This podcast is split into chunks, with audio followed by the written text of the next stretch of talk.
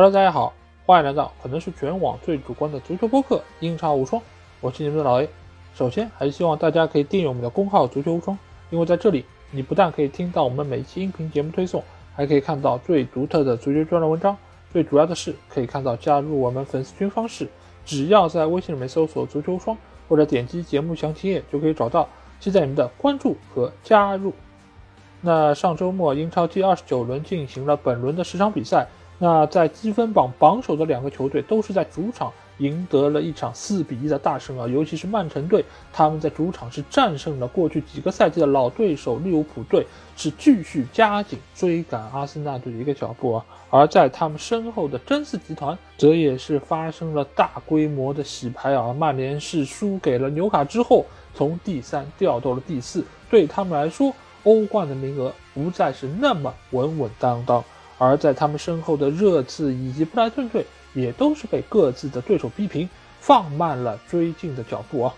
而且在这周之中，也有两个主教练因为成绩不佳而被解职，那就是蓝军切尔西的波特，还有蓝湖莱斯特城的罗杰斯啊。反倒是一直被说下课下课的莫耶斯，在本轮的比赛之中又战胜了保级的竞争对手，拿到三分。从而再一次逃过了下课的命运。那这期节目，我们照例先会和大家来复盘本轮的十场精彩对决，之后会来回答两个听众的提问，最后会来和大家聊一个有意思的话题，那就是切尔西为什么要在两个月之内卖出大量的球员。好，那话不多说，接下去就有请大家进入到本期的精彩内容。好，那第一场比赛，我们来到的是斯坦福桥球场，在这里，切尔西将主场迎战是阿斯顿维拉。那在这个环节，我不会对这场比赛说任何的观点，因为比赛不重要，重要的是在这场比赛结束之后，切尔西队将他们的主帅波特解除了职务。之前很多人都说啊，波特这个赛季带队成绩非常的糟糕，早就该将他解职。但是也有不少人说啊，波特其实挺冤枉的，因为他来到这个职位本身就是不明不白，而且这个赛季这么多的引援其实和波特没有什么关系，所以他相当于是用着一套自己非常不熟悉也并不擅长的阵容在打比赛，那成绩能好才怪了。那这两个说法到底谁更有道理？那波特对于切尔西来说又是怎样的存在呢？我觉得在现在这个当刻啊，给波特一个词儿，那是什么？就是背锅侠，他是现在切尔西队整个球队目前这个现状的一个背锅侠。成绩差，你当然可以拿教练来开刀，但是更大程度上是整个团队其实都出现了问题，包括球员、包括主教练、包括总监、包括老板等等这一切。波特，我们曾经说过他是怎样的一个教练？他是一个非常具有自己执教理念的一个主教练。但是呢，他不是一个灵活的、能够看菜下饭的主教练，所以你突然之间把他安插到了一个已经给你配好了人员的这么一个团队里面，他能不能够打出自己的能力，能不能够做出像上一任球队布莱顿队那么好的成绩呢？答案就是不能。而这次在切尔西队执教，更验证了这样的一个看法。另外一方面呢，就是他目前的一个话语权，包括他的一个名气，配不上切尔西这样一个豪门球队，就是所谓的德不配位。那在我们国家，其实很多年轻人结婚其实非常讲究一个门当户对啊。那其实主教练和球队之间也存在着这样一个门当户对。而波特他从布莱顿队出来，他确实是展现出自己的天赋和他的执教能力，但是他现在的话语权。他在世界足坛的名气配不上切尔西队，所以他来到球队之后，你会发现很多时候他的一些赛后发言都能够给大家传达出来一个信息是什么？就是他在俱乐部队的决定权是非常非常有限的，从转会到和球员续约等等这一切，他都说过，我说了不算，其他更多的人会来为此做出决定。说到底什么？就是你在这个球队里面。可以改变的东西很少，你就是过来给我执教球队的，球员也给你配好了，用不出来拿你试问。但是试想一下，这些球员都不是这个主教练买的，他又怎么可能把它用出该有的效果来？试想一下，如果你是一个世界级的名帅，比如说穆里尼奥，比如说孔蒂，他来到切尔西队，伯利跟他说：“就这批人，没有其他人可以给你买了，你用好用不好都是这些。那你用不好，我要拿你试问，你信不信？”孔蒂和穆里尼奥当场就可以拍桌子起来骂他，对不对？你把我请来。你难道不应该按照我的要求来配备整个阵容吗？你要是只拿我做一个挂名的主教练，那你不要选我了，你去选随便的哪一个阿猫阿狗来。哎，伯利心想，哎，这句话说的有道理啊，那我为什么要去请世界名帅呢？我就请波特不就完了吗？那最终波特也确实来了。那这个事儿其实我觉得也没什么好指摘的，有那么好的一个 offer 放在面前，谁不会去呢？谁不会动心呢？你就比如说像老 A 的女神高圆圆，她跟我说：“你放下一切跟我走。”这时候我犹豫一秒算我输，对吧？我肯定足球无双、英超无双，什么无双我都不做了，我就跟着女神我就走了，对吗？我不会说我要考虑再三哦，这个好像影响到我的什么未来，好像我跟他也不可能长久，什么乱七八糟，不会想的。这么好的一个 offer 放在面前，老子肯定去了。波特也是这么觉得的。他肯定觉得过了这个村就没这个店儿了，他不能错过这样一个机会，即便他知道自己成功的可能性非常的低，但是你知道人吧，有时候就是会觉得万一呢？更不要说还有很多人他的自信心是爆棚的，他觉得自己就是能够执教豪门的，你们没有早点来找我是你们眼睛瞎了。但是吧，之所以叫万一，就是说明啊，一万次里面。九千九百九十九次都是会失败的，而波特也不是切尔西队那个天选之子，所以他能够走到现在这个结果，我觉得一点也不让人意外啊。也就是在他选择签约切尔西的那一刻，他的失败就已经成为了定局。所以你说他冤不冤？我觉得不冤，因为他自己选择签下这个合约来切尔西接受挑战，那最终你没有达到各方的预期，你被解职。用一句大家耳熟能详的俗话来说，就是活该。但是你要真说谁为这件事儿该负更多的责任，我觉得显然是伯利和他所拥有的这个切尔西队。既然你没有办法给予主教练那么大的自主权，你就不要对于他的成绩有过多的苛责。或许从一开始，伯利确实没有想炒掉波特，他也觉得自己能够给予他更多的支持，最起码让他带到下个赛季。再下床，再给他买点人，按照他的想法来改变球队。但是他或许也是低估了球迷对于成绩的一个要求，对于目前球队近况的一个容忍程度。最终在这个时刻，他们也没有办法免俗，必须用主教练来献祭球迷，平息球迷心中的那把怒火。但是另外一个程度上，波特也不亏啊，因为他由于签了一个长约，所以这次切尔西要和他解约，会付给他非常大的一笔解约金。从媒体得到消息来看，据称将达到五千万啊。当然，我个人觉得不会那么高，这个中间也有一个双方协商的过程，但是肯定是一笔巨款。对于波特来说，他可以有一段时间在家里安心的休养调整，来找他下一份工作。当然，也有传闻说到，现在刚刚解职了主教练罗杰斯的莱斯特城或许会聘请波特来作为主教练。那波特假如去到莱斯特城，会不会有一个好的结果呢？那有请大家收听下一趴的节目啊，我会在莱斯特那场比赛中和大家来展望，假如波特去到那边的一个前景啊。那对于切尔西来说，下一任的主帅是谁，又成了一个非常有意思的话题啊。在上一期说热刺解雇孔蒂那期节目中啊，我居然鬼使神差的替切尔西预测了一把主教练的人选，没有想到现在真的用上了，而且他来到切尔西队的可能性还非常的高，那就是刚刚被拜仁解职的主帅纳格尔斯曼。那在上期节目中，我已经说到过，纳格尔斯曼其实他的个人执教风格以及他的很多理念是比较适合切尔西队的，而且也是比较适合现在切尔西这些球员的年龄架构，因为他相对来说对于年轻人的使用是比较有自己的心得，而且他的很多技战术打法需要有一些人来贯彻来执行的，而在这方面，年轻人要比一些熟男好用得多。而且纳格尔斯曼来到切尔西的话，他在拜仁的执教履历，包括他在世界足坛的地位，显然要比波特高得多。他也更容易在切尔西得到话语权。而且在切尔西内部，我们也知道他们的总监维维德曾经也是红牛系非常重要的一个核心成员。所以纳格尔斯曼来到球队，他相当于是在球队内部有了一个所谓的自己人，这或许也能够为他日后的成功增加一点点的砝码。因此，我个人对于纳格尔斯曼来到切尔西执教还是相对来说比较乐观的。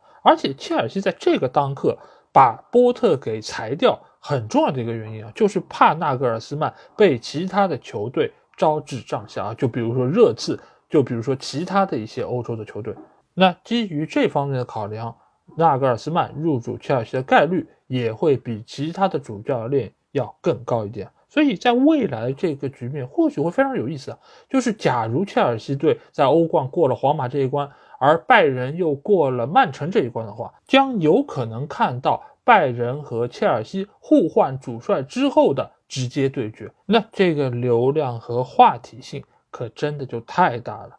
作为一个看热闹不嫌事儿大的球迷来说，我真的非常期待看到这一幕发生。而且不管最后谁获胜，这个所谓打脸的这个声音啊，应该会在赛后久久不会散去。好，那第二场比赛我们来到是塞尔赫斯特公园球场，在这里水晶宫将主场迎战是莱斯特城啊。那我们刚刚说到了波特解职这个事情啊，那现在就要来说一说罗杰斯被莱斯特城解职的这个情况。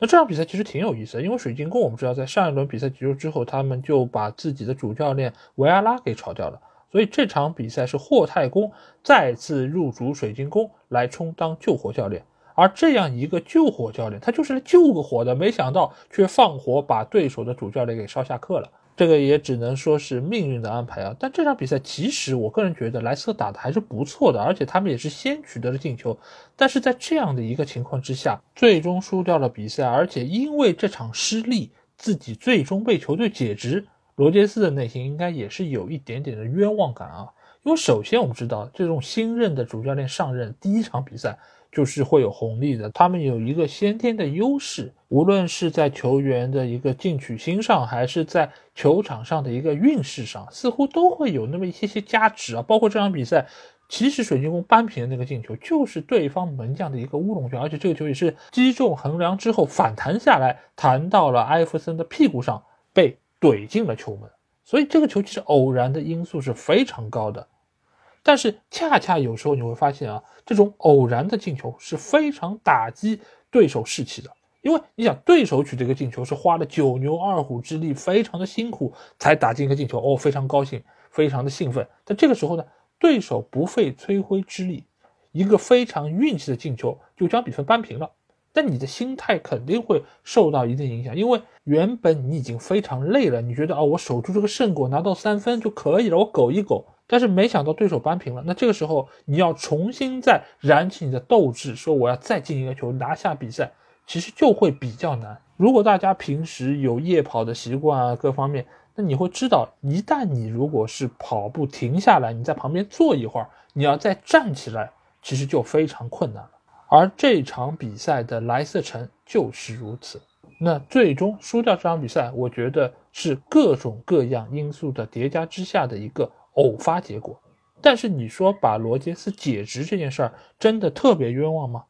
我觉得也不至于啊，因为今年确实莱斯特城成绩非常糟糕。当然，我们之前也说过，莱斯特今年的成绩会有如此大的滑坡，其实也不仅仅是罗杰斯一个人的责任。因为从上半年开始，球队给予他的支持就是不够的，尤其是夏窗，并没有给他买入特别多的球员来改进这个球队。而现在的莱斯特呢，又是处在这样一个更新换代的迭代之中，那其实变化是会很大，而且球队的发挥也是会有很大不稳定性的。而这个时候，你如果不能给球队有更多的引援资金的话，那对于主教练来说，就是会有非常大的一个风险，而且过往我们也知道，罗杰斯在莱斯特城其实打的成绩是相当不错的。他把一个可能以往来说只是保级队的这么一个球队带到了常年能够争一下前四，那本身已经说明他能力。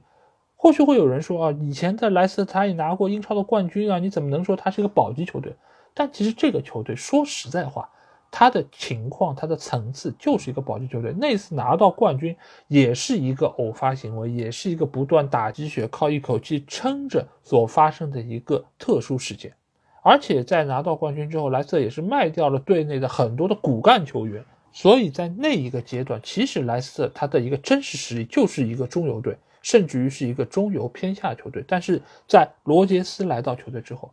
他能够稳定住球队的一个打法以及他们的成绩，最终还替球队拿到了一个足总杯的冠军。我觉得已经是证明他的执教能力是相当出色的。所以在这个赛季的早期，他们球队成绩出现了很大程度下滑的时候，我也说过，如果把罗杰斯解职，那他们请谁做主教练能比罗杰斯带的更好呢？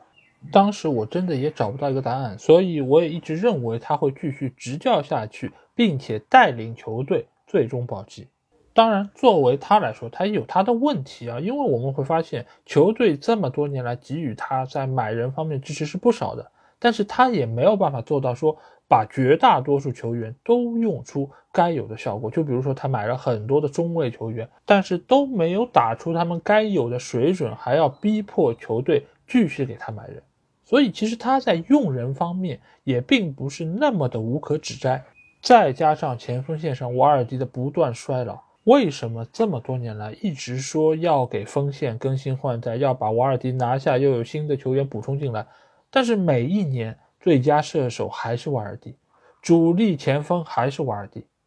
因为没有人可以替代瓦尔迪在队内的位置，买的帕森达卡也好，买的伊赫纳乔也好。真的没有办法替代掉年事已高的瓦尔迪啊，那这个也可以看成是罗杰斯在工作上所出现的一些问题啊，因为他在球队内的买人方面是具有话语权的，想要谁不要谁，他是能够做决定的。那没有用好，自然就是你罗杰斯的锅。那现在罗杰斯被解职了，他的情况其实和波特还不完全一样，因为波特他来到切尔西队时间并不长，他自己的根基也不深，所以他被换掉对于球队来说影响并不大。但是罗杰斯在队内时间已经非常久了，他一共执教莱斯特城多达一千四百九十五天啊，是近二十年以来莱斯特执教时间最长的主教练。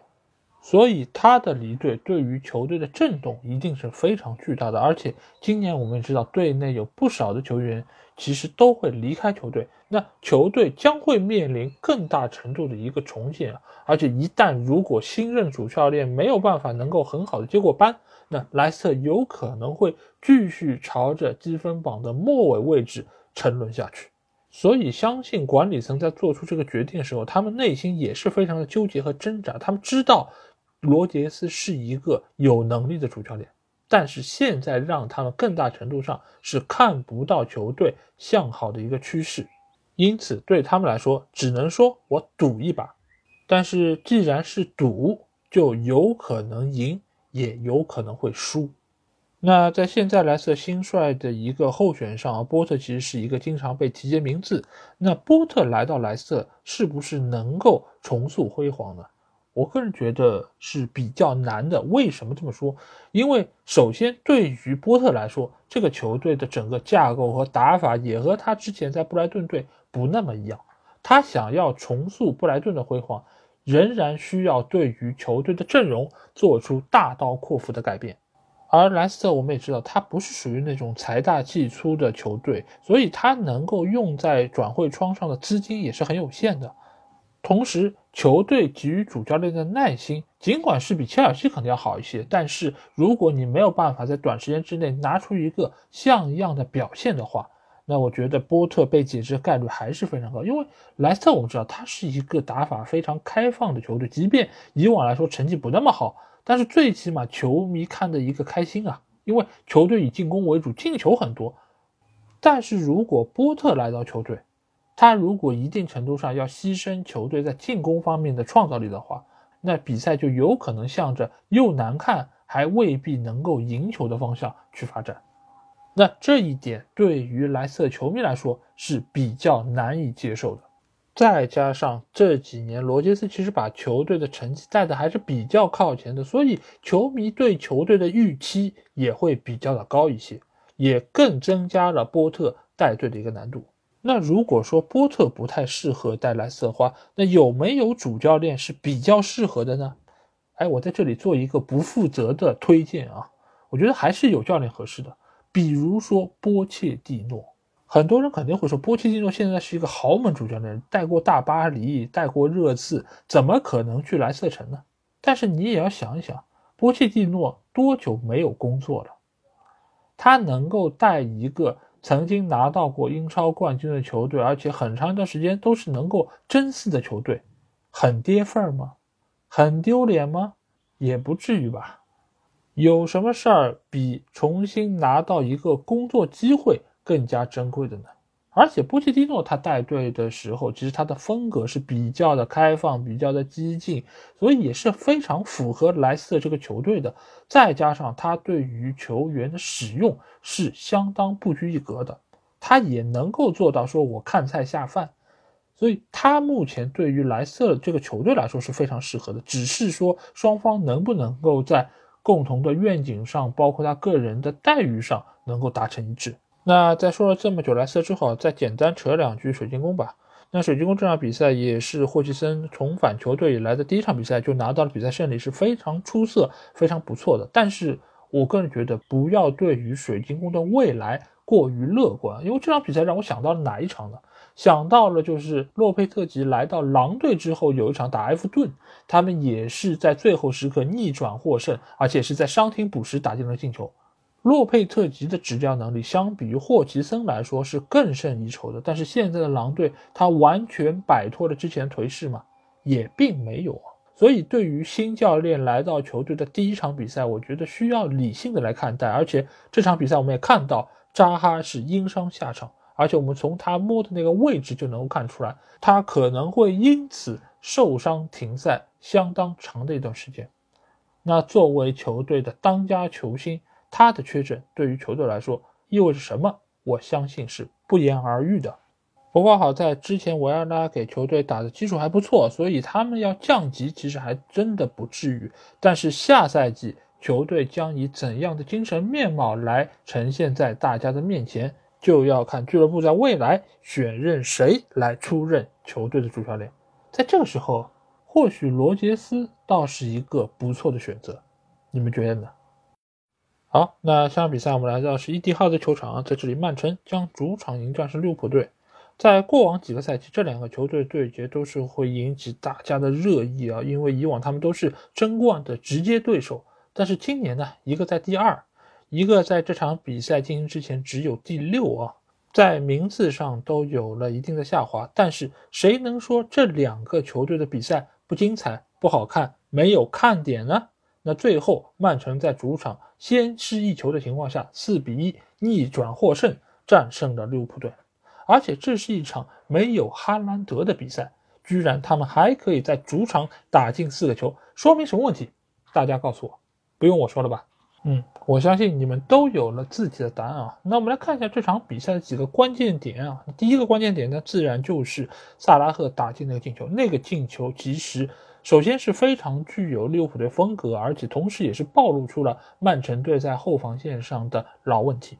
我们一直说曼城的问题永远存在，就看你能不能够把握得住。而在这个球上就体现非常明显，就是他们在前场丢球之后，利物浦队打了反击，而那个球呢，正好是由于阿坎吉拖在最后没有往前再迈一步，造成了曼城队造一个失误。给到了第二个乔塔反越位成功这么一个机会，而当阿坎吉补过去盯防乔塔的时候，萨拉赫从另外一侧插上，而乔塔这个球处理非常聪明啊，他把球停下来之后，用身体倚住了阿坎吉，这样的话就相当于是充当了一个人墙，而萨拉赫拍马赶到，将球打入了死角，这一球非常的快速而且高效，直接是洞穿了曼城队防线。但是曼城队其实并没有吸取这个教训啊，在上半场的后半阶段，其实萨拉赫还拿到了另外一个机会，这个球要不是格里利什高速回防之后把球铲掉，有可能利物浦队将会打进第二个进球。那在这个时候发生了什么事儿，让最后的比分发生了逆转呢？那就是曼城队依靠阿尔瓦雷斯的进球将比分扳平了。那这个球其实也非常体现曼城在进攻方面的特色，因为我们之前也说到过，他们其实是有多个区域的三人之间的小轮转，然后再结合到中前场的大轮转来撕开对手的防线。而这个球其实非常的明显，就是从右端马克雷斯的带球突破之后，将球转移到了左边，给到了格里利什，格里利什助攻阿尔瓦雷斯将比分扳平。那这个球很多人都说啊，又是阿诺德失位啊，造成了本方的丢球啊等等。但其实我们可以仔细看一下，这个球到底是怎么丢的。马克雷斯在右边路拿球的时候，造成了利物浦队整个防线的左倾。那中卫往左边后卫的位置去，然后边后卫就只能补到中卫位置，所以就造成了原本右边后卫这个位置没有人再去补位。这个补位其实主要问题还是出在中场的球员没有办法能够有效的衔接，那这样就给到了格里利什在边路拿球的机会，最终他的传球来到中路的时候呢，中路的防守又出现了缺失，最终让阿尔瓦雷斯轻松把球打进。所以你可以说这个失位是失在了阿诺德所在那个区域，但是阿诺德他去了哪儿？他并没有失位，他只是去补了中卫的位置。那这个时候谁去补阿诺德的位置呢？这个锅我觉得还是要给到中场的球员。所以很多的比赛，我们经常会说后卫转身慢，后卫有空当，他们失位，位置感差等等。但是究其原因，你会发现很多的问题是出在中场，中场缺少拦截，缺少屏障，缺少补位，造成了后卫在那儿替球队背锅。而曼城的打法只有一个目的。就是逼迫你的防线出现更多的失误。以往哈兰德在的时候，我们说啊，你只要盯住哈兰德就可以解决一半的问题。但是你一旦哈兰德不在，派上了阿尔瓦雷斯，那他就具有更好的灵活性和更丰富的使用场景。也就是我所谓的他的个人能力是更加全面，就是你可以把他放到任何位置，充当任何的角色来使用。这个对于曼城来说是非常重要的。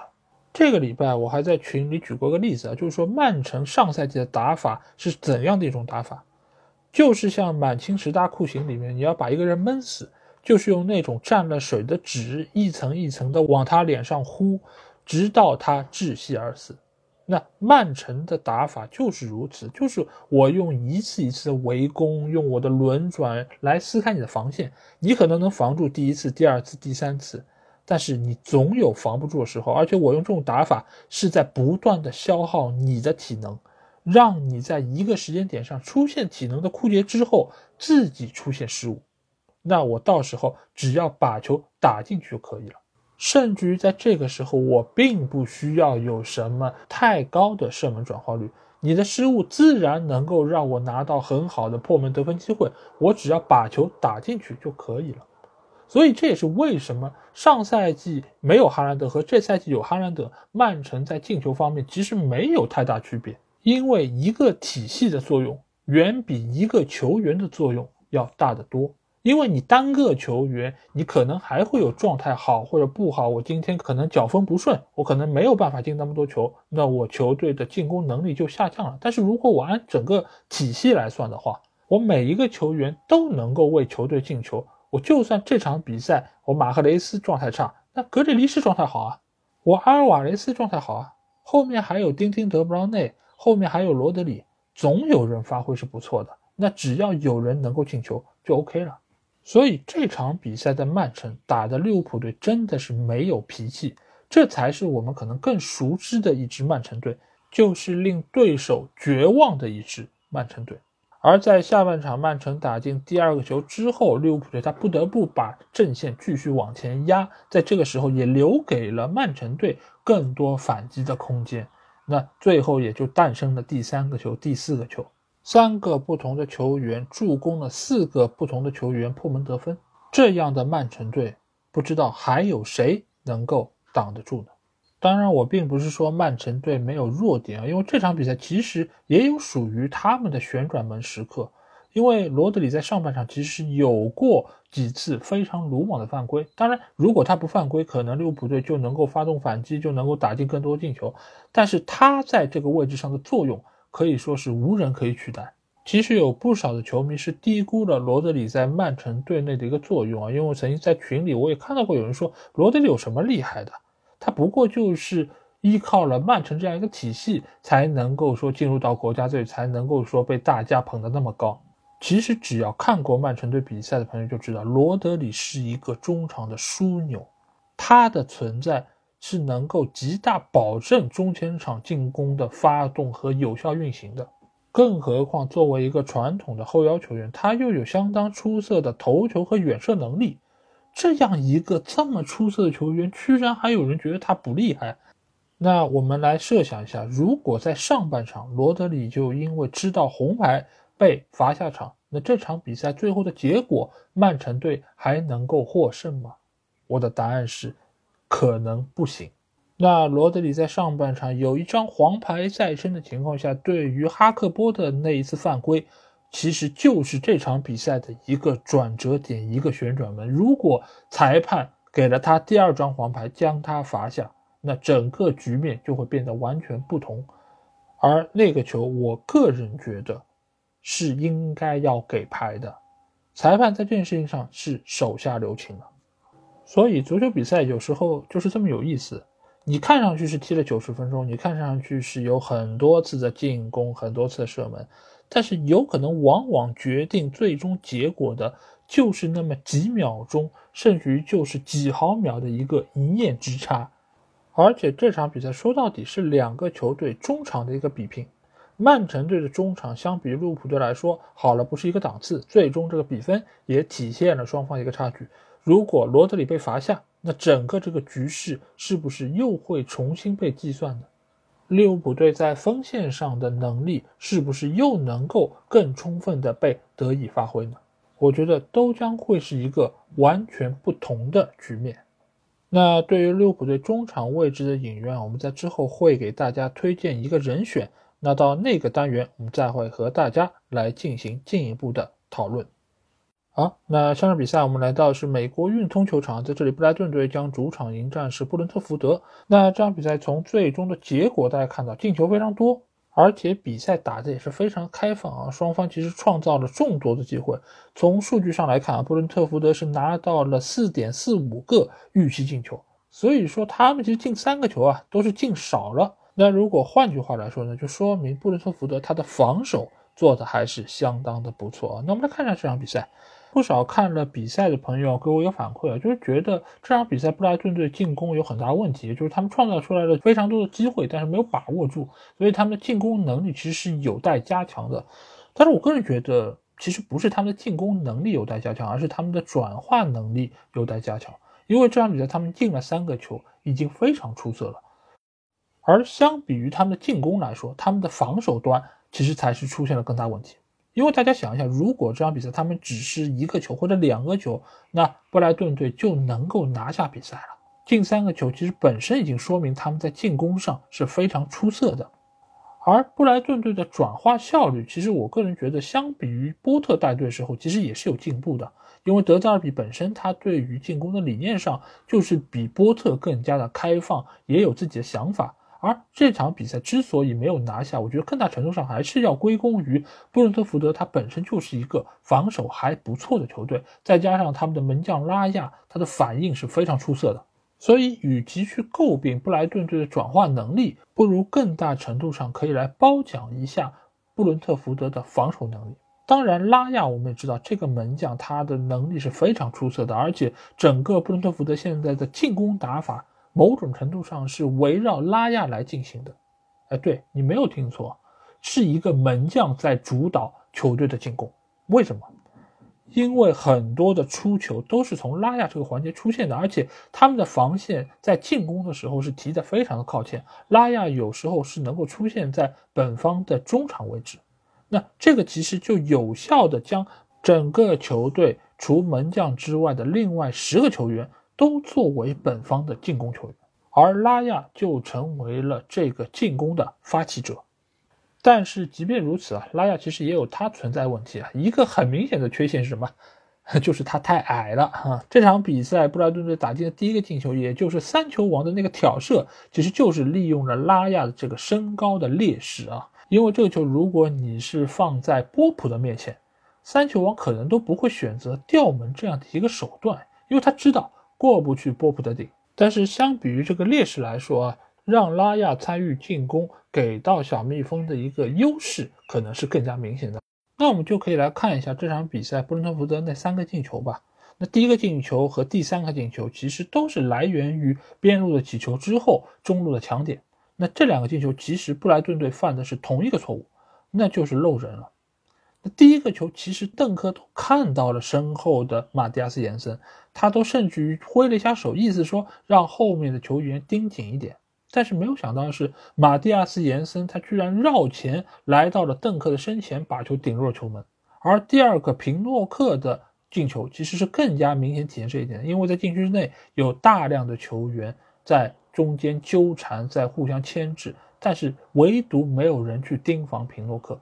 他能够从人群中高速的插上，最终是把球打入网底。这两个进球，我觉得在赛后应该德泽尔比都会对于球队的防守提出很多的批评。但是即便落后啊，其实布莱顿队对于他们能够将比分扳平甚至反超还是信心十足啊。毕竟他们确实是创造出了大量的破门得分机会。那在这个时候，其实有一个关键点是值得被拿来讨论一下，就和我们上场比赛说到的罗德里有一个。疑似的红牌，那这场比赛其实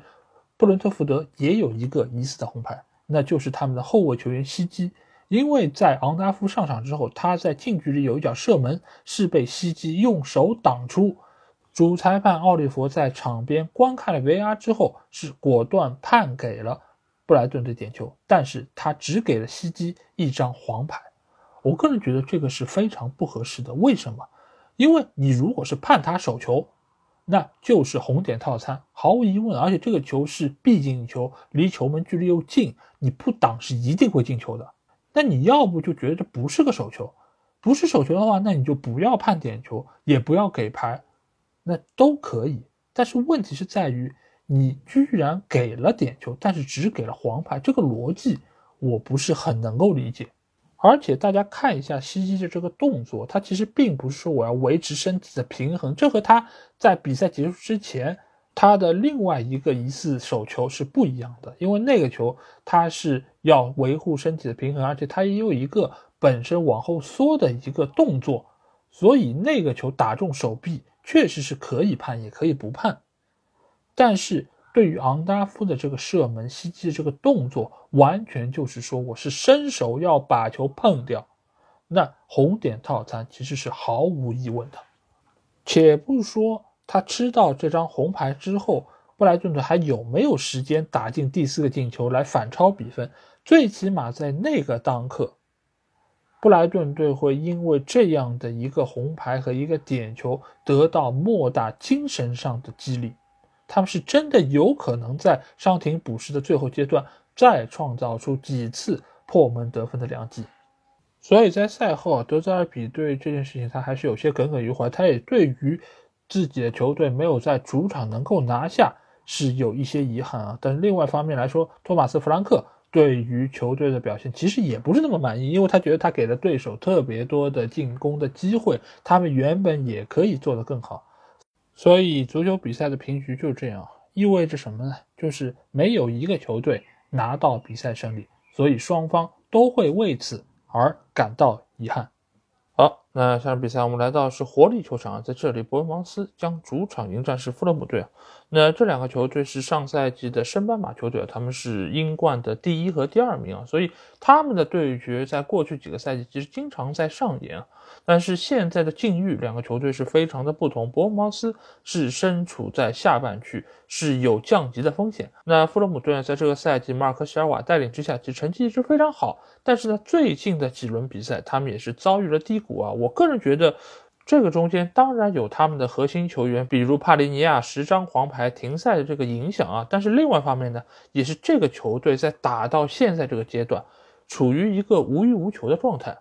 球员的进取心，他们的积极性，在马尔科·西尔瓦的带领下，其实已经是耗到了一个极限。因为你想，对于这些球员来说，他们本来的想法是保级成功，那这个球队能够说早早的保级，能够留在英超，他们的目标其实已经达到了。他们其实压根儿也没有想过说还能有什么欧战。而且说实在话，富勒姆队真的要去打到欧战，明年去欧协也好，甚至欧联也好，那这个球队大概率会受到很大的影响。马尔科席尔瓦其实也不想说我走的那么冒进，毕竟在之前有很多的球队都遭受过这样的一个影响啊。所以在面对同样是升班马球队的时候，弗勒姆队这场比赛的一个斗志相对来说就没有伯恩茅斯那么的强烈。尤其是他们是先打进进球的一方，佩雷拉那个进球确实非常漂亮。那在领先的情况下，又是在客场，其实弗勒姆队就没有对手那么的有进取心，因为伯恩茅斯知道自己不能失分，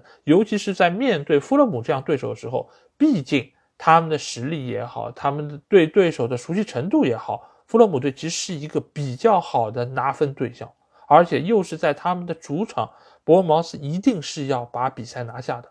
所以在上半场其实进攻的效率不是特别理想情况下，奥尼尔就做出了调整，他用克里斯蒂还有塔瓦尼尔换下了两个边路球员安东尼还有奥塔拉。那这个辩证在下半场是起到了很好效果，因为克里斯蒂他在中路的这个突破其实是非常犀利的，而且他也能够很有效的扰乱弗洛姆队的一个进攻，因为弗洛姆在事先排兵布阵时候肯定是想到了伯恩茅斯会以边路进攻为主，毕竟安东尼和奥塔拉这个组合也是过去很长一段时间里面伯恩茅斯的一个主要进攻手段，而且他们的突破也很犀利，但是没有想到奥尼尔会这么果断的进行纠偏。而派上克里斯蒂之后，整个打法也变得完全不同。他到中路之后，能够很有效的帮助比林啊、索兰克啊在中路来进行打击。而富勒姆队的两个中卫球员相对来说，他们的转身是有一定问题的，尤其是蒂姆里姆。那他在脚下的这个防守的动作是不如克里斯蒂那么灵活的，所以他也成了下半场伯恩茅斯主要打击的一个对象。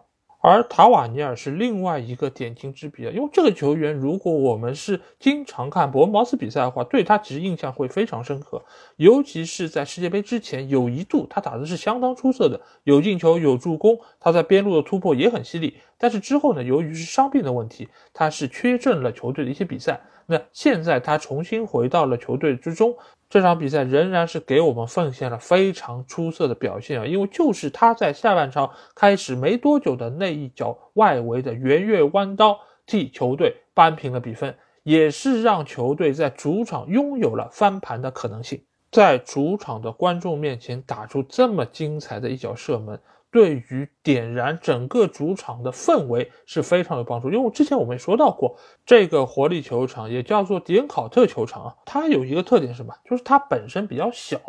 但是呢，主场的观众的声浪又特别大，所以客队在这里进行比赛的话，其实会承受到非常大的一个压力。那比赛进行到现在这样一个当口。整个球场的氛围已经被点燃，那对于主场作战的伯恩茅斯来说，那无异于是一个非常有力的强心剂啊！所以在之后的比赛中，他们也是轮番对于富勒姆队发动进攻，也最终在比赛结束之前打入了反超比分的那个进球。这个球当然莱诺是有一点点失误，因为他的扑球脱手，而且脱手之后没有在他的一个控制范围之内，被对方高速插上索兰克抓住了机会。但是我更愿意把这看成是一种水滴石穿的效果，因为在整场比赛中，伯恩茅斯确实是创造出了非常多的机会，同时也让大家看到了他们保级的一个决心啊！因为其实他们和诺丁汉森林一样，在主场是非常具有优势的，所以他们也会利用好每一个主场，从而为自己最终保级奠定下一个坚实的基础。好，那下场比赛我们来到是圣詹姆斯公园球场，在这里纽卡斯尔将主场迎战是曼联队。那这两个球队现在也是争四的直接对手，所以这场比赛对于双方来说都是非常的重要。那最后结果我们看到纽卡在主场二比零完胜了曼联队啊。如果是没有看比赛直播或者集锦的朋友，看到这个比分还会吃惊，哎，曼联队怎么会输给纽卡，而且输的这么干净利索，零比二。但其实，如果是看过比赛的朋友应该知道，如果纽卡的锋线把握机会能力能够稍微再强那么一丢丢，不用很多，百分之五，或者说百分之三，有可能这个比分就得加倍，四比零。甚至于有可能又打出了上一次对于利物浦队的那种七比零，甚至于更多。因为对手真的是创造出了非常多的破门得分良机。德赫亚这场比赛已经非常努力了，大家想一想，就是乔林顿的那个头球，包括威洛克的那个射门，真的是神了，能够把球扑出去。但即便如此，还是零比二输了个干干净净。毕竟对手全场比赛一共有二十二脚射门啊，那是什么？让曼联在一个多月之前以同样比分战胜的对手，在一个月之后就能够反杀自己的一个很重要的点就是卡塞米罗。我们之前说过，在曼城队内也有一个核心球员，他是一个枢纽，那是罗德里。那在曼联队内就是卡塞米罗，没有了卡塞米罗，曼联队就是散的。无论是进攻还是防守都没有办法能够系统性的连贯起来。这场比赛，曼联队派出的是麦克托米奈和萨比策的双后腰组合。这两个球员我们说过，萨比策几乎没有防守能力，而小麦克他也是属于那种防守能力特别粗糙、防守效果很一般的球员。而这场比赛他的出场是更加印证了这样的一个观点。也就是他不但单防能力差，而且他的位置感还有很大的问题，所以造成了这场比赛又像赛季初刚刚开始的那两场比赛一样，曼联队的出球出现了极大的问题，就是你不但球抢不下来，而且抢下来之后一抬头都是对方的球员，你没有办法顺利出球，从而也间接的把很多的问题转嫁到了后卫线上以及门将的身上。这场比赛有一个后卫球员其实踢得非常狼狈啊，那就是右边后卫的达洛，因为他面对是对手的边锋球员圣马克西曼，而圣马克西曼是怎样级别的球员？我们知道，在这片场地上，曾经他们三比三战平过曼城队，而圣马克西曼一个人把整个曼城的防线冲得七零八落，而面对本身防守能力就不是那么出色的达洛，那圣马克西曼可以说是如入无人之境。但是，就像我们之前说利物浦队一样的，阿诺德的问题就是阿诺德的问题吗？并不是啊，达洛的问题也不只是达洛问题，而是出在曼联队的后腰球员没有给予充分的保护。我们看一下小麦克的表现，再回想一下胖虎在曼联队内的表现。卡塞米罗在场上时候，尤其是在曼联面对对方进攻的时候，他经常会回撤到本方的后卫线。和其他的四个后卫组成一个五后卫的体系来面对对方的进攻，而当球队获得球权的时候，他又是由守转攻的第一道环节，所以他的停赛，无论是用任何其他的球员，或者说换一个体系，都难以弥补他的缺失。那现在球队没有他，能怎么办呢？那滕哈赫他只能想办法说，我用其他的球员，用其他体系来看一看，能不能够某种程度上弥补这个缺失。但是现在试验下来的效果可以说是非常的糟糕，尤其是面对纽卡这样中前场压迫比较强的球队，曼联的这方面的问题会被进一步的扩大。你一旦出球出现了问题，就造成了前后场脱节，那曼联在进攻线上的威胁其实也很大程度受到了限制。而且这场比赛两个边路球员拉什福德还有安东尼，其实也被对手限制很死啊。尽管这场比赛其实安东尼踢得不错。他面对对手的高大边位球员詹布恩啊，其实能够有效发挥他个人特点，就是他的脚下盘带比较灵活。而丹布恩呢，相对来说，他因为身高比较高嘛，重心比较高，所以造成了他其实是很难限制住安东尼在带球方面的一个威胁。但是好在他身高腿长啊，所以很多时候他能够依靠他比较准确的铲抢把球破坏出去。再加上他拥有比较强壮的体格啊，所以在后期他会主动贴近安东尼，用自己的身体上的一个力量去压制对手，从而破坏安东尼在边路的带球。但是总体来说，曼联整场比赛都是处在一个比较散乱的状态之中，很难给予对手有效威胁，尤其是到了下半场，几乎是处在一个被动挨打的阶段啊。而纽卡昨天则是做出了有针对性的部署，除了刚才我们说到他们拥有非常出色的中场线以及突击能力相当出色的边锋球员之外，他们昨天中锋球员伊萨克其实也是发挥了非常大作用啊，因为本身曼联队在中卫位置上除了瓦拉内之外，其他球员的头球能力包括身高其实都是受到了极大限制。而伊萨克呢，他胜在自己又有比较高的海拔高度，再加上他本身的移动也是比较灵活，所以他一个人就可以扰乱曼联队的整个防线。之前让利马上场之所以没有出现那么多关于头球的问题，一个很重要的点是在于中场线给他拦截住了很多的进攻，而在缺少卡塞米罗情况下，这个问题又被凸显了出来啊。所以昨天你会发现，伊萨克在曼联的禁区之内真的是拿到了不少的机会。那在曼联队落后的情况之下，况之下，滕哈赫是做出了他的人员变化，就是撤下两个中卫，瓦拉内还有利桑德罗马丁内斯，换上了林德洛夫啊。这个换人其实是有一点点放手一搏的感觉，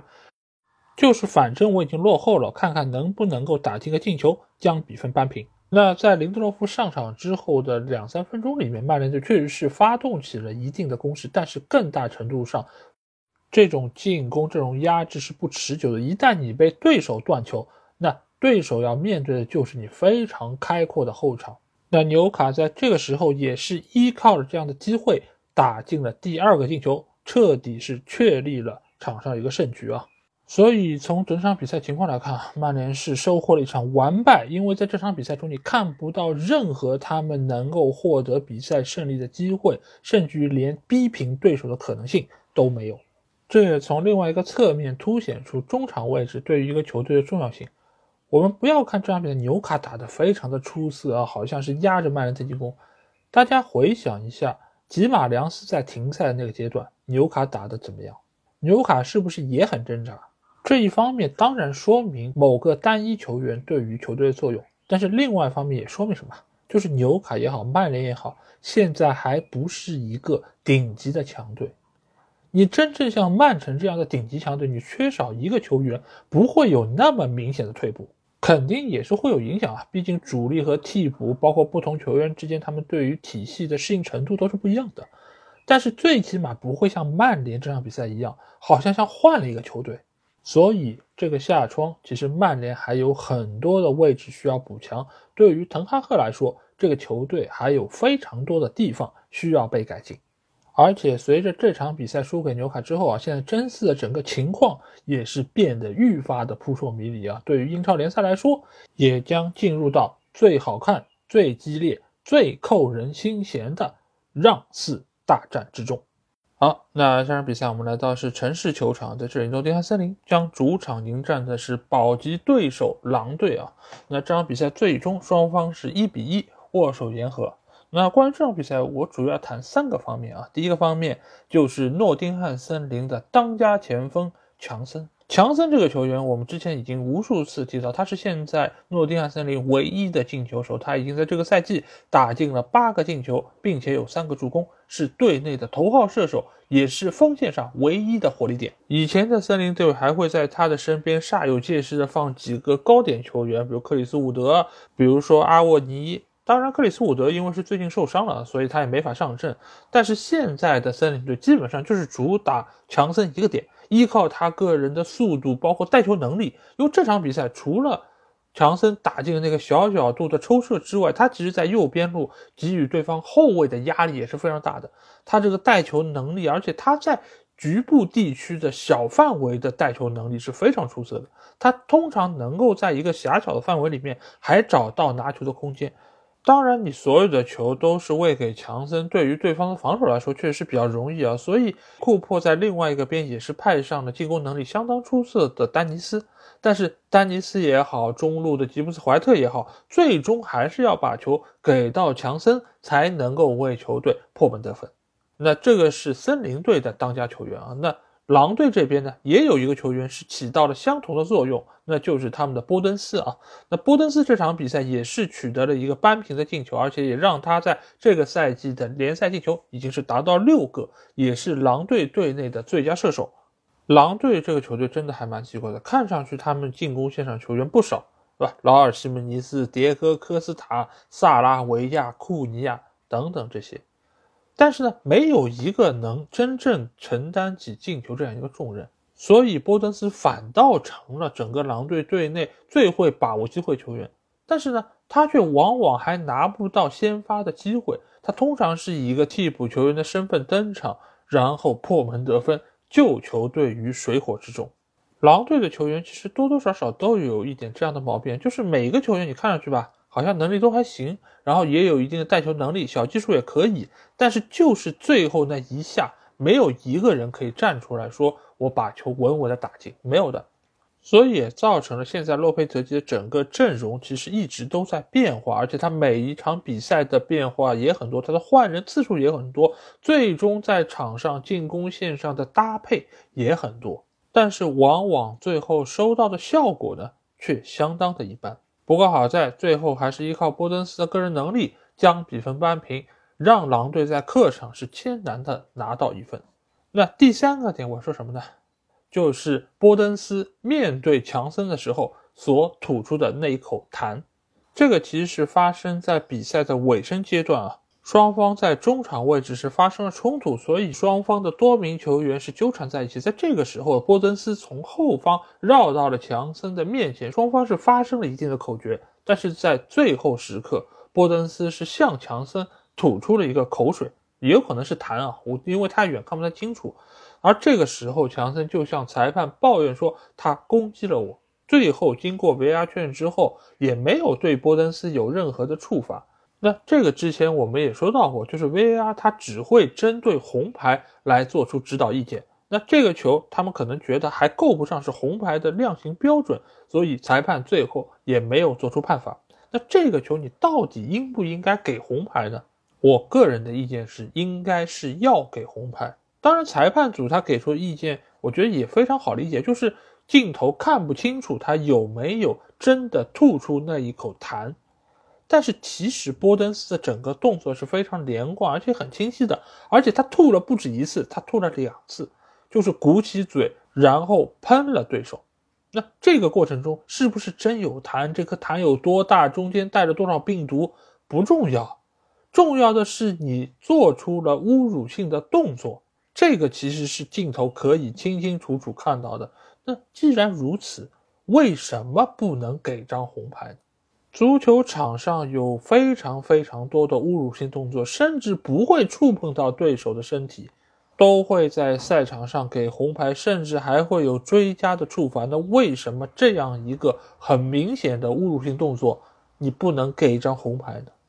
说到底吧，还是英超的裁判他不作为，他想要息事宁人，因为我看不清楚，那我也不愿意为这个担责任，那我就索性不判了，双眼一闭。你能拿我怎么地？所以最终双方也在这样一个闹剧之中结束了这场比赛，也使得赛后啊，库珀也没有和洛佩兹基握手啊。显然在他的心中还是有非常多的怨气，没有办法得到释放。毕竟在他们赖以生存的主场没有拿下这场比赛胜利，只拿到了一分，而且是对保级的直接对手。那对于他来说，心情确实不会特别愉悦。好，那下场比赛我们来到是古迪逊公园球场，在这里，埃弗顿队将主场迎战是热刺啊。那我们知道热刺最近刚刚换帅啊，就是孔蒂已经是离开球队，而由他原先的副帅斯泰利尼带完本赛季剩余的这十场比赛。那这场客场面对埃弗顿队的比赛，对于新帅来说就是一场非常大的考验，因为我们知道埃弗顿队的主场一直是非常难打，而且他们也在这片场地上。诞生过不少的冷门比赛啊，那从最后的比分大家可以看到是一比一握手言和，但其实热刺在客场表现其实还是不错的，尤其是进攻端的几个球员，他们都拿到了一定的机会啊。哈里凯恩在禁区之内也有一次的转身抽射，是颇具威胁啊。所以可见，在孔蒂离任以后，球员的心绪并没有散掉，他们还是希望能够站好最后一班岗，为球队拿到下赛季参加欧冠的资格。而埃弗顿队他们还是延续了之前几场比赛的一个打法啊，那就是让两个高点球员插入到对方的禁区之内，一个就是杜库雷，另外一个就是奥纳纳啊。那这场比赛他们的威胁程度还是非常高，尤其是奥纳纳，他其实拿到了不少次的射门机会，包括外围的远射，包括禁区内抢点，其实都给了热刺队相当大的威胁。而这场比赛，热刺的主力门将雨果洛里也是伤愈复出啊。他的存在相比于福斯特来说，未必在守门方面有更大程度提升，但最起码对于后防线的指挥以及对于现有球队的一个凝聚力，我觉得都是非常大的一个提升。那比赛进行到下半场，其实就有一个转折点发生了，那就是杜库雷的这张红牌。这个球大家可以看到，哈里凯恩其实是有一点点冒失，而且他的手上也确实有一些些比较过分的动作，但是没有想到是杜库雷却。中了他的招，他也被激怒了，而且用手推了哈里凯恩的面门。那这个动作一旦出现，那红牌就逃不掉了。因为相比于上一次我们说到的波登斯那个口水来说，那杜库雷的这一巴掌就非常非常的明显。尽管他也没有打得多重，但是打到就是打到了。而且哈里凯恩那个捂脸倒地的动作也非常夸张，那裁判自然毫不犹豫掏出红牌将他罚出场。那这个动作因为是一个暴力动作，所以一定会是停赛三场比赛。那对于埃弗顿队来说是非常大的一个打击，因为之前我们说到杜库雷在埃弗顿的中场是一个既能攻又能守的球员，而且他的身材非常高大，也很强壮，对于对方禁区的威胁是不言而喻的。因此，在这个时候，他这个鲁莽的动作，无论是对于这场比赛本身，还是对于未来埃弗顿队的保级大战来说，都是非常大的一个损失啊！热刺队也是抓紧了这样的一个机会，向着对方的球门发起了猛攻。那也就在十分钟之后，热刺在对方的禁区里面是拿到了一个点球机会啊！这个球其实还是源于迈克尔基恩非常鲁莽的一个犯规动作。那所以点球没有太大问题，哈里凯恩也非常轻松的把球打进了自己国家队队友皮克福德的门内。那这个时候比赛胜负的天平已经明显是倾向了热刺这一边。如果热刺能够一鼓作气再取得一个进球，那这场比赛的胜利就彻底被敲定了。但是热刺在这个时候也是体现出这个球队的一个气质啊，就是他们在比赛之中是比较缺乏这种进取心的。他觉得我能够赢下一个球就够了，尤其是在对方这个客场啊，能够全身而退比什么都重要。但是正是因为他们在这个时候出现了犹豫，给到了埃弗顿队机会。尽管埃弗顿少一个人，尽管他们的实力上或许也不如热刺那么强，但是在古迪逊公园这样一个古老的球场里面，他们的能量是非常强的。我们也说到过，古迪逊公园尽管它的设施非常老旧，但是它是全英第一个专职的足球场，所以在这片场地上，埃弗顿是缔造过无数的传奇。那在这场比赛的最后阶段，又发生了让人瞠目结舌这一幕啊，那就是他们的后卫球员。迈克尔基恩，也就是送给热刺队点球这个中卫球员，在外围抽出了一脚非常精彩的远射，最终是将比分扳平。当他打出这个进球的时候，我也是不禁想起了在九年之前的莫西塞德德比之中，埃弗顿队也有一个中卫球员，那就是贾吉尔卡，在最后时刻惊天世界波逼平了利物浦队。而且那个进球也是发生在科普看台之前，也是让无数的利物浦球迷为之捶胸顿足、万分懊恼。那在今天的这场比赛中，迈克尔基恩尽管这个进球不如贾吉尔卡那么精彩，也不是什么德比的重要比赛，但是他的这个进球对于他自身来说是一个救赎，因为是他的失误送给了热刺点球，从而让球队。陷入了落后的一个窘境啊！那既然是自己犯下错，那就一定要靠自己的努力来把它弥补回来。那今天的迈克尔基恩就做到了这一点。但是，一场平局啊，对于两个球队来说都不是一个可以接受结果。对于热刺来说，这一轮比赛由于曼联输给纽卡，所以使得争四情况变得愈发的扑朔迷离。而就在他们需要分数的时候，却没有办法能够拿下。而对于阿弗顿队来说，尽管是避免了在主场失利的一个窘境，但是一分对于他们来说仍然是有一点点杯水车薪啊，所以他们也必须在之后的比赛里面打起十二分的精神，尤其是在他们缺少中场核心杜库雷的情况之下。那最后再来扯两句热刺的新帅人选吧，因为今天我也看到新闻说是罗杰斯有可能。去到热刺接替孔蒂的帅位啊。但是我个人觉得这样的一个传闻是有它的可能性。但是作为一个豪门球队来说，会不会去请罗杰斯？我个人觉得是有保留的意见，因为罗杰斯，呃，你确实是曾经带过利物浦队，也曾经取得过很辉煌的战绩。但是对于列维来说，他的心气儿还是比较高的，他还是会比较钟情于那些以前取得过令人瞩目成就的所谓冠军教头啊。所以个人觉得，像罗杰斯这样一个相对来说悲情的意味比较浓重的教练，或许是很难能够进入列维的法眼啊。所以，我还是相对会比较坚持我之前的那个看法啊，那就是罗杰斯去水晶宫接任霍太公，或许是一个各方都能够接受的结果。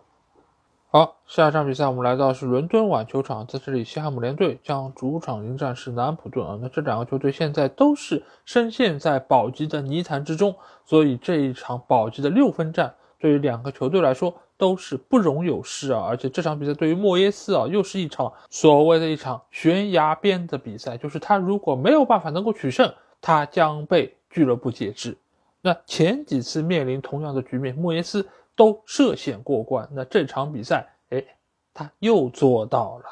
这个对于很多的其他教练来说，或许是很难能够逾越的一道障碍啊。就比如说像罗杰斯，就比如说像波特，他们都在这周输球之后被解职了。而莫耶斯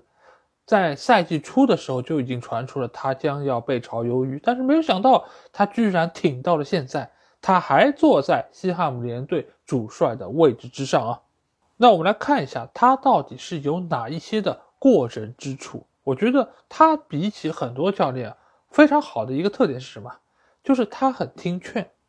他很知道我如果一开始哪个决策做错了，我不要死抱着那个观念，我还是得要退回来，用自己已经成功过的那个方案、那个模式来继续进行。那就是什么呢？就是稳住后防，进攻线上沿用以前的这套老的打法，也就是四二三幺嘛。再在这个基础之上，加强自己的定位球进攻。这个是他们过往几个赛季能够成功的一个不二法宝。那在这场比赛中，其实都有所体现啊。一方面是他们现在的后防线已经是慢慢的趋于完整，尤其是祖马的回归，对于球队的防守是非常大的一个提升啊。再加上慢慢渐入佳境的阿戈尔德以及克雷尔等等这些球员，他们的存在使得西汉姆联队能够最大程度的少失球。而在中前场呢，又是回到了以鲍文为核心的这样一个进攻组合之中。左边路呢，则是以本拉赫马的带球和突破作为主要的特色。中路的屏障也仍然是依靠赖斯还有索切克的组合。虽然相比于前两年来说，这两个双后腰的能力是有一定的退步，但是他们只要能够在场上。和各条线球员的配合就能够得到一定程度保证，而且如果你面对的不是那种特别强的对手，那他们的存在也能够最大程度保证中场的一个厚度。再加上今年引入的帕奎塔，帕奎塔我们之前一直觉得他是一个在进攻方面很出色的球员，但是现在的帕奎塔已经被改造成为一个攻守俱佳的球员。他在这场比赛中的铲球数、一对一的成功率都是全场最高。所以，他现在已经不仅仅是队伍进攻的一个核心，他也是贯穿进攻和防守两端的一个核心枢纽。再加上锋线上的丹尼斯以及替补上场的安东尼奥，其实也有非常好的在对方禁区之内的搅局能力。所以，现在西汉姆联队，你不能说他又回到了前两年这样的一个高位。但是最起码他在面对像南安普顿这样的保级对手时候还是比较有把握的。再加上他们这场比赛是主场作战，我们要再一次强调中下游球队主场的一个重要性。对于他们来说，主场没有办法能够取胜，就已经算是一个失败。再加上我们之前说到的，就是他们的定位球，因为以往来说，西汉姆联队定位球一直是他们打破僵局的一个法宝啊，是百试百灵的。但是今年呢，由于安东尼奥的状态下滑，以及前一段时间中后卫的出场时间的不规律，造成了他们今年定位球破门的数量是直线下降啊。但是这场比赛他们又是捡回了这样的一个老法宝，而且是用出了一个新的花样，那就是克雷尔助攻阿古尔德将球打进啊，这个和以往可能鲍文的助攻、安东尼奥进球是有本质上的区别的。所以也可见，西汉姆联队现在也是在找寻新的方式，想要能够更大程度上获得比赛胜利。而反观南普顿这一边啊，这场比赛我觉得也是这一年南普顿的一个缩影，那就是他们打得非常的拧巴。一方面呢，瑟莱斯他希望能够让球队有更多的技术流的球员，让他们能够带球、能够控球。那另外一方面呢，他们的效果又很一般。而到了比赛的尾声阶段，处在落后这样一个境遇之下，他又想起队伍里面有一个身高两米的中锋球员奥努阿楚，那这时候再派他上去去高举高打，其实效果反倒是比之前纯靠技术流要好得多。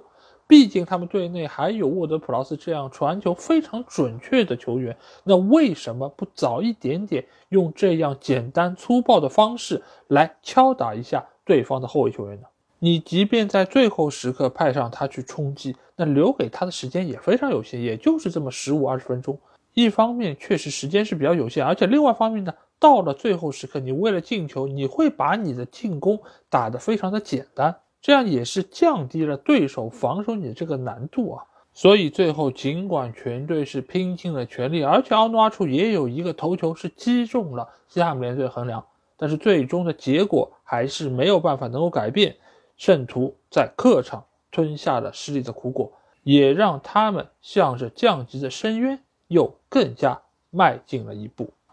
好，那最后一场比赛，我们来到是酋长球场，在这里，阿森纳队将主场迎战是利兹联队。那最后的结果，大家看到，阿森纳队是在主场迎来一场大胜，和曼城的比分是一样的，都是四比一啊。而且整场比赛的一个进程也是和这个比分一样，非常的顺风顺水啊。这其中一个很重要的原因就是热苏斯的回归，他这场比赛是作为先发球员出现在中锋的位置，而在他的周围是派上了托罗萨德还有马丁内利啊，而是把萨卡放在了替补席上。我们也知道萨卡这段时间他的比赛是非常的多。而且每一个主帅都是对于他非常的青睐啊，所以也是保证了他有非常充足的上场时间。但是另一个方面来说啊，就是他非常的疲劳，所以在这场比赛中，阿特塔也是把他放在替补席上，让他能够得到一定程度的休整。另一方面呢，也是阿森纳队现在中前场的人员相对来说还是比较充裕的，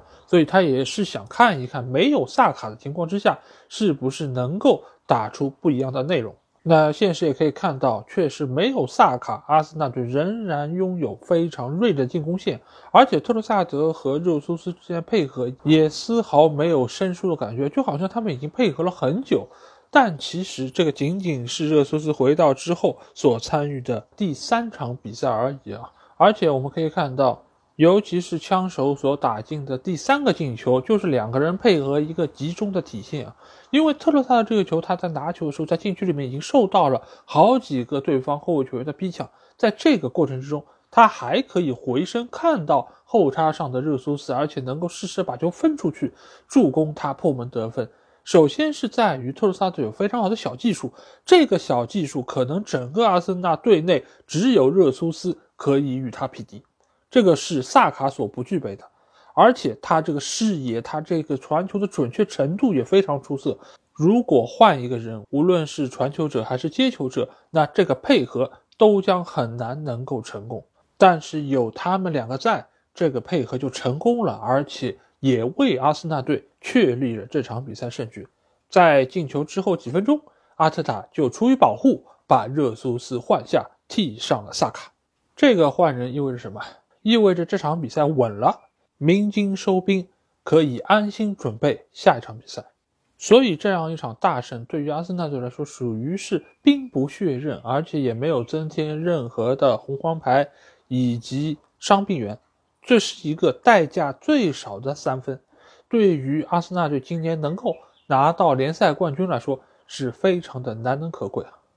那我们顺便来展望一下枪手今年的夺冠形势吧。这轮比赛，阿森纳队和曼城都是收获了一场四比一的大胜，而且两个球队都展现出了非常好的一个竞技状态啊。但如果要衡量两个球队在场上所表现出来的气质来说，可能曼城是表现更好的一方，因为有一种什么感觉呢？就是曼城他是永远那么的稳定，无论他在场上是领先还是落后，是占据优势还是比较被动，他总有这样的一种气势，是能够说我有信心能够拿下。而对于阿森纳队来说，总觉得还是缺少了一点沉稳的感觉。就是你如果打好了、打顺了，确实是无人能敌。但是你一旦遇到一些困境，或者说是遇到一些难缠的老谋深算的对手，那阿森纳队有可能会被对手所牵制，有力使不出。这个是在经验上面的欠缺，也或许是整个人员架构上，双方的球员实力上还有一点点微小的差距。不过好在现在阿森纳队还坐拥。八分的领先优势，所以他们的容错空间还是比较高的。再加上他们是单线作战，比赛的数量也要比曼城队更少一点，这个是属于他们的优势啊。当然，他们也有自己的劣势，就是未来一段时间他们所要遇到对手要比曼城更加难应付一点，因为中间有利物浦队、有切尔西队、有纽卡，当然还有和曼城的直接对决。这个中间，但凡他们有一点点闪失，就有可能被曼城队从后追上。毕竟最近一段时间，我们也说到，瓜迪奥拉已经是调整了他在上半赛季的那个技战术打法，使得现在的曼城队相比于以往来说是更加的完整，也更加的严密，让对手没有可乘之机。所以，综合各方面因素来说，现在这两个球队夺冠的概率。都仍然是各占百分之五十，所以可能其中的变量就来到了各自所要面对对手。而在这周末，阿森纳队将会客场去到安菲尔德挑战利物浦队。这场比赛结果，相信会对于整个赛季冠军的归属有非常重要的一个影响啊！同时，阿森纳队也将由此来证明他们是不是。能够配得上英超冠军的这样一个称号。好，那在说完了本轮的比赛中述之后啊，我们来到了本周的 Q&A 环节啊。那第一个问题是来自于西马的小伙伴啊，他是幺三九开头，P U E Y 结尾啊。他的问题是：老 A 怎么看待芒特在车子的前景？如果离队的话，英超哪个球队更合适？纽卡、利物浦还是曼联？那先说说芒特在车子的前景吧。我个人觉得。芒特在车子的前景非常的渺茫啊！为什么渺茫呢？因为首先就是现在队伍里面来了很多新人，这个新人的到队目的，一方面是为了提升球队的成绩，另外一方面，其实是出于伯利的私心。伯利来到球队，其实他做的所有的事情只有一个目的，就是更新换代，把前朝留下的所有东西全部换掉。那怎么能够最快的换掉呢？主教练裁掉，总监赶掉，球员大批量的买入，因为你原先这个队伍里面的球员确实没有办法那么快的就能够清掉，那怎么办呢？就只有我先买，我先大规模的买，买完之后呢，再慢慢的出，否则的话，你人卖了，新人又没有到，那你这个球队还怎么打呢？所以为什么伯利会买那么多的球员？就是为了能在最短的时间里面把那些老球员给卖掉，那这个中间芒特就是最具有代表性的一个球员。那当然卖芒特还有其他的原因啊，那这个具体我们会在节目最后的话题讨论环节再和大家说。那说到如果芒特离队，哪一个队伍比较适合他？我个人觉得，就现在你刚才提到的这几个球队，纽卡也好，利物浦、曼联也好。哪一个球队是最需要芒特的？我个人觉得是利物浦队，而且现在也有不少的绯闻将芒特和利物浦联系在一起。据说现在在芒特的争夺战中，利物浦是走在比较领先的位置。一方面，我们知道利物浦队他的中场需要补强已经很久了，只是分威集团不愿意拿出那么多钱来改造它。而且芒特他的个人特点，从以往几个赛季切尔西的表现，我们就知道他是一个中场的多面手，他能够打到多个位置，同时也具有非常全面的个人能力。尽管这个赛季他在切尔西队被很多球迷骂，被各方所指责，但是我们不要忘记，在过往几个赛季他在切尔西的表现，他几乎是凭自己的一己之力撑起了切尔西的进攻线啊。你们不能因为换了一个主教练，换了一个打法，你就把芒特的贡献给抹杀掉。而这样的一个全面性，对于利物浦队来说是非常难能可贵的，而且或许扎叔的执教能力也可以进一步激发出他的潜力。当然，如果你指的合适，不是说他的个人能力更符合哪个球队打法的话，而是说他可能能够赚到更多钱。那我觉得可能曼联是更加适合他的，因为我们知道芒特在切尔西这么多年，其实拿的还是最初级的那个工资，据悉周薪只有十万。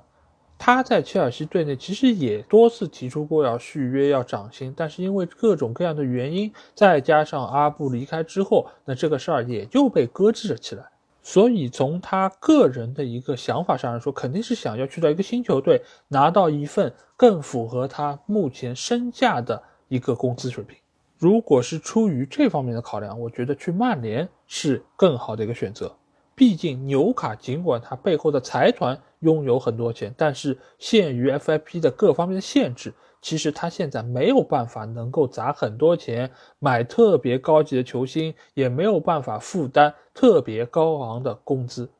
而芒特这样一个大英的户口本，又是前切尔西的核心球员，来到曼联，即便现在曼联有所谓什么二十万的这么一个工资限额，对于芒特来说，也是在原有的薪资水平上达到了翻番啊！这对他来说已经是一个相当不错的条件了。只不过今年夏窗，曼联可以用来引援的资金也比较有限，而且中场位置现在并不是曼联特别急于想要改变的一个位置，所以从目前各方面的一个条件来考量，芒特去利物浦的概率还是目前来说最高的。好，那第二个问题是来自于小宇宙的一个听众啊，他是 HD 开头二三幺 P 结尾。那他的问题是，老 A，如果你是曼联的经理啊，可以拿安东尼换多特的布兰特或者那不勒斯的奥斯梅恩，二选一，你会怎么选？那假如我真的是曼联的经理啊，可能安东尼不会被买进来啊，这个可能是这个样的情况。但如果现在安东尼已经来了，那要我换，我会怎么换呢？首先，布兰特和奥斯梅恩他不是同一个位置。布兰特的位置和安东尼是比较类似的。如果是从对位换人的一个条件上来说，那或许应该是换布兰特。但如果要从对于球队的帮助，或者是从经济上更加划算的一个买卖上来看，那肯定是换奥斯梅恩啊。尽管我对于奥斯梅恩的能力啊不如很多球迷那么的看好，但是毕竟他是一个非常有实力的中锋球员，而且现在的曼联也非常需要一个。把握机会能力超强的锋霸在锋线上为球队摧城拔寨，所以换奥斯梅恩肯定是更加优先选择。但如果说你只是对于安东尼在曼联边路的表现不是那么满意，就希望他去换布兰特的话，那我觉得其实意义也不是很大啊。因为多特的边路球员，我们曾经有一个赛季双二十的球员，现在不就在曼联队内吗？那布兰特有没有达到那个球员的水准呢？如果没有的话，为什么曼联还要去换一个多特的球员呢？另外还有一点就是德国球员在英超其实成功的概率是比较低的。你如果是放到曼联的维度来说，几乎是没有一个德国球员在曼联队成功过。当然你也知道，我老 A 是一个颜值党嘛，对吧？我对于帅哥球员还是有天生的青睐。而安东尼大家知道，这个脸长得。有一点凶相，而且有点痞啊，所以如果是为了建立球队的一个形象啊，对外宣传啊，或者说是吸引女球迷，那拿安东尼去换布兰特也不是不可以。但是如果单纯考量的就是技战术方面或者个人能力方面，我觉得安东尼留下可能是一个更加稳妥的选择。再怎么说，让主教练滕哈赫用着满意，也是我作为曼联负责人。需要兼顾的一件事儿啊，所以安东尼留在队内可能也是一个不错的选择。好，那节目最后我们来说一说本周的那个话题啊。那因为最近一段时间各个球队都发布了他们上一财年的年报，所以我们也可以看到一些俱乐部他们在过往一段时间的一个经营的情况。那我们这个话题呢，主要来聊一聊的是切尔西队啊，因为切尔西最近他们也是发布了年报，他们在二一二赛季。一共是亏损了1.21亿英镑啊，这个其实是一个比较大的数额，因为他们在过往两年的一个亏损额，其实累积起来已经是达到了2.74亿，因为之前是1.53亿，21到22赛季是1.21亿，所以他们从20年到22年已经是亏损了2.74亿。而我们之前也给大家介绍过，英超这边它有一个可持续性发展的一个规定啊，就类似于欧足联的 FFP。那他对于英超球队的限额是多少呢？是三年不能超过一点零五亿。那也就意味着什么？就是在二二和二三财年里面，他们必须要扭亏为盈，也就是把负的二点七四亿变成至少负的一点零五亿。说明什么？就是今年他们必须要成为正的一点六九亿。而这个财年的截止日期是什么时候啊？就是二三年的六月三十号，因为英美的财年和我们国家不太一样，它是从七月一号一直到第二年的六月三十号，这样来作为一整个财务的财年。也就是说，现在的切尔西一直到六月三十号这段时间里面，必须要把本财年的数额成为正的一点六九亿。尽管我们不知道到目前为止球队的经营状况以及今年的收入水平是怎么样，但是我们想一想，伯利在过去的两个窗口，夏窗也好，冬窗也好，花了五六亿呢。你即便是把这个账期拉长，你可能分摊到七年八年，我们做一个乐观的估计，最起码一个亿是挡不住的。那基于我们刚才的计算，也就是说，在这两个月时间里面。切尔西要卖出的球员最起码要达到两点七亿英镑。或许有的人说，好像两点七亿也不是特别贵啊，因为现在世界足坛好像球员的身价也挺虚高的，动不动一个亿、两个亿的，对不对？但其实这个中间还有一个问题啊，就是假如你卖出一个球员，卖出两千万，并不是这个两千万都是正的利润，而是要扣除原先这个球员在买入时候分摊到你这个财年的支出。这个差值才是你最后的收入，因此你要真的凑足这两点七亿的一个花销，是要卖出非常多的球员。而现在的切尔西呢，所有人都知道他缺钱，他必须要在这么短的时间里面凑足这笔资金，否则就有可能面临英足总的一个处罚，有可能被罚分。所以所有人去买切尔西球员的时候，都会进行压价。因为这个时候急的不是买方，而是切尔西队。那切尔西队有没有一些捷径呢？就是卖出怎样的球员能够让他们的利润更高一点？那就像我们刚才 Q&A 里面有提到的，比如说像芒特这样的球员，他是切尔西的青训，所以他对于切尔西来说没有成本，他也没有说在这个财年有额外需要扣除的资金，所以他所卖出的价格就是纯纯的利润。包括芒特、包括加拉格尔等等这些青训的球员，那他如果可以卖掉，是对于球队非常大的一个支援。所以这也是我为什么刚才说到芒特离开切尔西的概率非常高，因为无论是从俱乐部的层面，还是从球员的层面，他们都觉得离开这个球队是更好的一个选择。所以对于现在切尔西来说，真的是时间紧、任务重，他必须要赶紧。和各方来洽谈，所以对于不少想要补充球队阵容的球队来说，现在也真的是一个好时机啊，可以积极的和切尔西队进行洽谈，来采购他们队内一些有实力的球员，因为过了这个村儿就没这个店了，走过路过真的不要错过啊。那当然，除了切尔西之外，其实也有其他一些球队面临同样的问题。有之前我们也说到过，埃弗顿队也据称将要被调查，也是因为他们在过往的几个赛季里面花超了一部分资金。尽管埃弗顿队现在也是在争辩说，他们中间有一部分钱是涉及到疫情，所以不应该被算在这个成本之内。但是这或许也是他们为了逃避处罚的一个托词啊。最后是怎样的结果，还是需要独立的调查委员会来做出最后的评判。但是无论怎样，他们都将面临继续卖出本队球员的这么一个情况。英超在过往这么多年成功的一个运作，确实是吸引到了非常多的金主来参与投资、来参与建设。但是对于资金的花费来说，还是应该有一定的规则，因为在好的时候，你确实觉得哦，有这么多钱可以给我用，多好啊！但是你也不知道什么时候这个金主爸爸就会出现问题，他们就会对于球队的债务不管不顾。所以在这个时候，有一个得到各方公认的规则就变得无比的重要。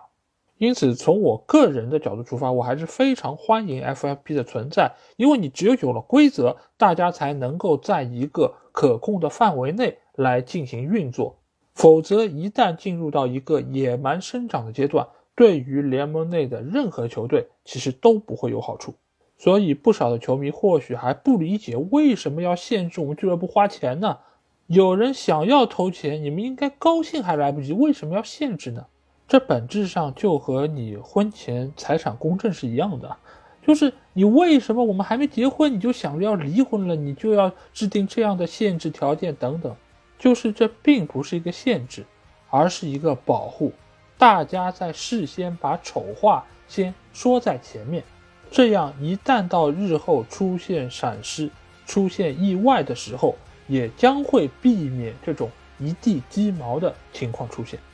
但是不管怎么说，切尔西肯定要大规模卖人，尤其是现在波特已经被解职，新任的主教练还没有到任，那要卖哪一些球员，其实也是要提前进行沟通，否则新教练来了之后发现，哎，我要的球员居然被卖掉了，那他对于俱乐部、对于伯利肯定也会心存怨念啊。所以在现在来说，切尔西当务之急就是赶紧确立新任主帅的人选。这样的话，才能够对于之后的引援啊、卖人啊各方面都能够有一个更加长远的规划。那这期节目基本上就是这样啊。如果你听了我节目，有什么话想对我说，欢迎在我们的评论区留言。如果想要和我直接交流，也可以来加我们的群，只要在微信里面搜索“足球无双”就可以找到。期待您的关注和加入。那这期节目就到这儿，我们下一期的英超精华节目再见吧，大家拜拜。